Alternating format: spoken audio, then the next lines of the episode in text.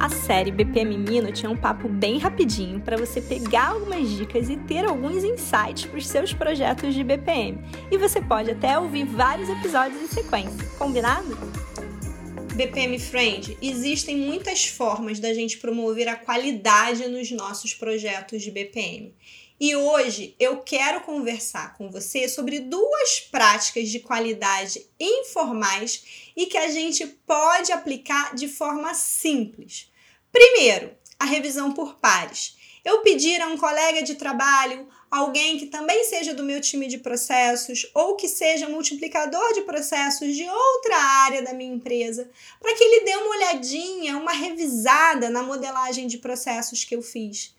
Vamos ver se ele fica com alguma dúvida, se tem comentários, se eu deixei passar algum detalhe.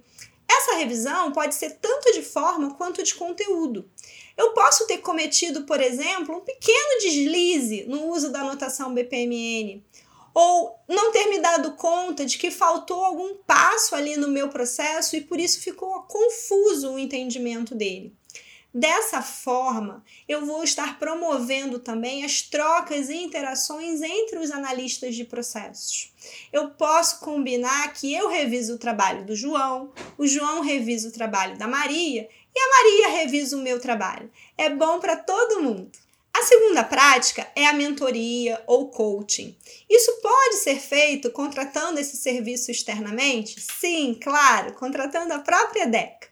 Mas isso também pode ser feito internamente. Eu colocar sentadinho, lado a lado, ombro a ombro, um analista de processos sênior mais experiente para orientar, guiar, tirar as dúvidas de algum analista de processos júnior, de alguém que está chegando agora na equipe, deixar eles trocarem informações. Essa orientação também vai ajudar a aumentar a qualidade do que está sendo produzido pelo time de processos.